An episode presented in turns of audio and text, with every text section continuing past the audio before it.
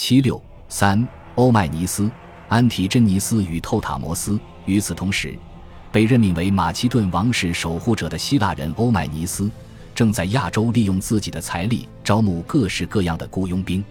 他从波利伯孔那里收到的信函，让他有权从基因达府库中自由支取钱款。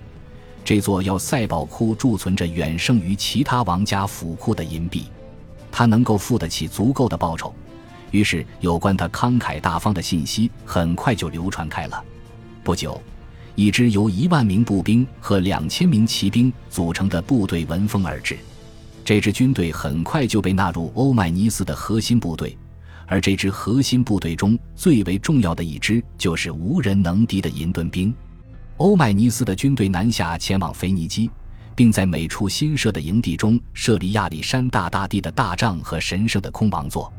腓尼基曾在前一年被托勒密占据，而托勒密现在公然支持卡山德对抗波利伯孔与国王，因此这里就成了欧迈尼斯树立保皇一派旗帜的重要之地，同时这里也是制霸爱琴海的重要海军基地。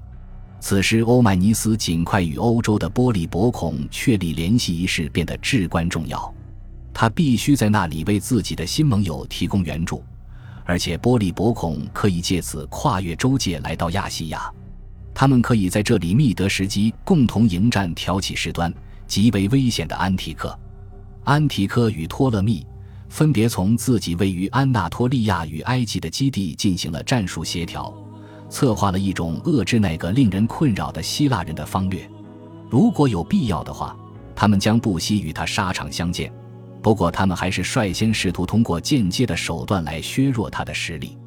托勒密向银盾兵的指挥官安提真尼斯与透塔摩斯派去了信使，敦促他们尽快推翻自己的指挥官，并且指出那位指挥官现在还背负着死刑判决。其他的使节也带着类似的讯息前往了基因达的府库。告诉那些卫兵，不要让一个不法之徒和一帮人从那里支取金钱。这是一次沉重有力的打击，既破坏了欧迈尼斯的威信，又诋毁了波利伯孔的权威。因为波利伯孔的任命信件竟然让一个死刑犯掌控了军队。不过，就目前而言，这些信件还是经受住了考验。安提柯沿着托勒密的思路，做出了更为坚实的努力。他派遣了一位名叫菲罗塔斯的信使，与三十个巧舌如簧的马其顿人一起前往欧迈尼斯的营地。这三十个人秘密地会晤了安提真尼斯与透塔摩斯，并且策划了一场暗杀阴谋。他们还渗透进银盾兵，希望能够让那些曾经的朋友与袍泽动摇，同时还向背叛之人许以白银之资与总督之位。这些诱惑在欧迈尼斯的忠诚铁壁上凿开了缺口。透塔摩斯被说服了，并与自己的同僚安提真尼斯商议，希望能够让他改换阵营。不过，安提真尼斯认为，身为一帮人的欧迈尼斯必然会笼络他们，而独眼安提柯则过于强大，随时杀掉自己的属下并不成问题。透塔摩斯接受了这个理由，同意继续为欧迈尼斯效力。欧迈尼斯的希腊血统，往往被他的敌人认为是对他不利的标志。但现在成了他的优势所在。不过，安提柯的使者们并没有选择放弃。菲罗塔斯出示了自己随身携带的信件，而银盾兵们则纷纷要求知道信中的内容。在部分士兵参与的一场秘密会议上，这位信使大声宣读了神秘信函的内容。安提柯在信中用严肃的口吻向银盾兵们发出了最后的通牒。他们必须马上抓住欧迈尼斯，并将其处死，否则安提柯便会将他们视为叛徒，并且调集大军进剿。这是一份顺我者昌，逆我者亡的通牒，让银盾兵陷入了极度痛苦，因为他们的国王已经命令他们追随欧迈尼斯，并将那位独眼将军视作叛贼。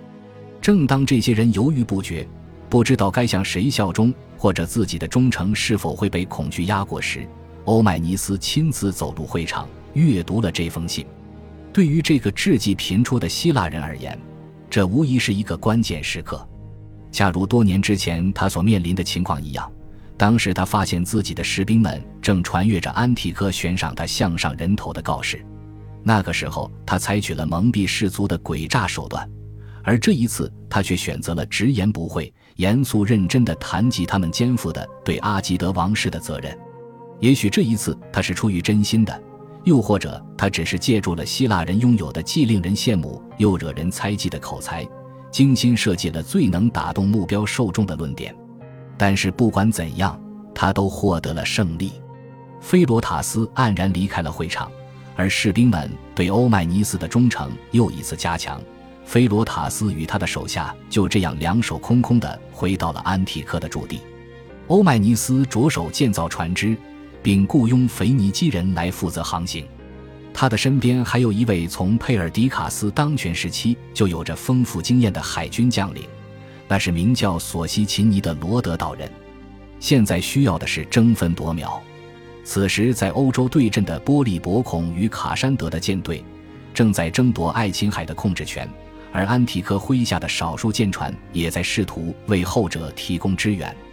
蛰伏在比雷埃夫斯的卡山德，既需要从海上获得补给，又要与安提柯保持联系。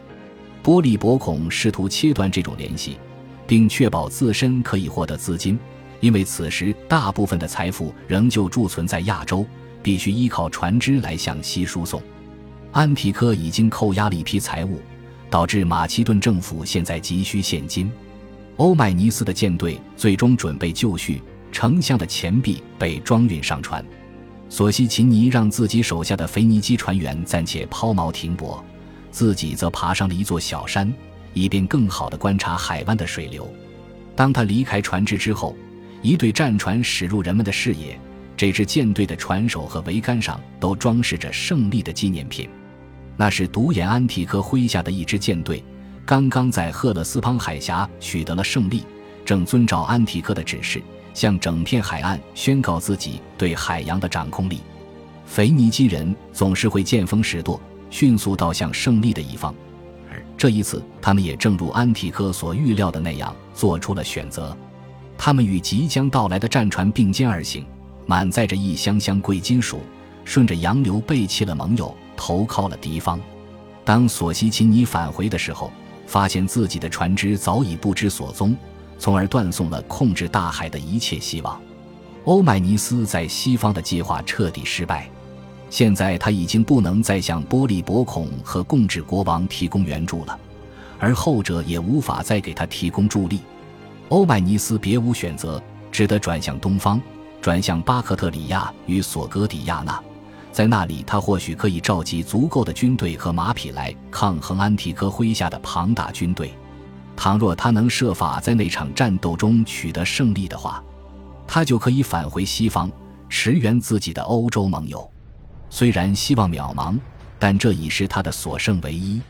无论如何，他都不能困守原地，因为安提柯很快就会进军腓尼基，向他发动攻击。他赶忙召集麾下的银盾兵，收拢了亚历山大大帝的大帐，前往数百年来铤而走险之人惯去的避难之地高地行赏。感谢您的收听，喜欢别忘了订阅加关注，主页有更多精彩内容。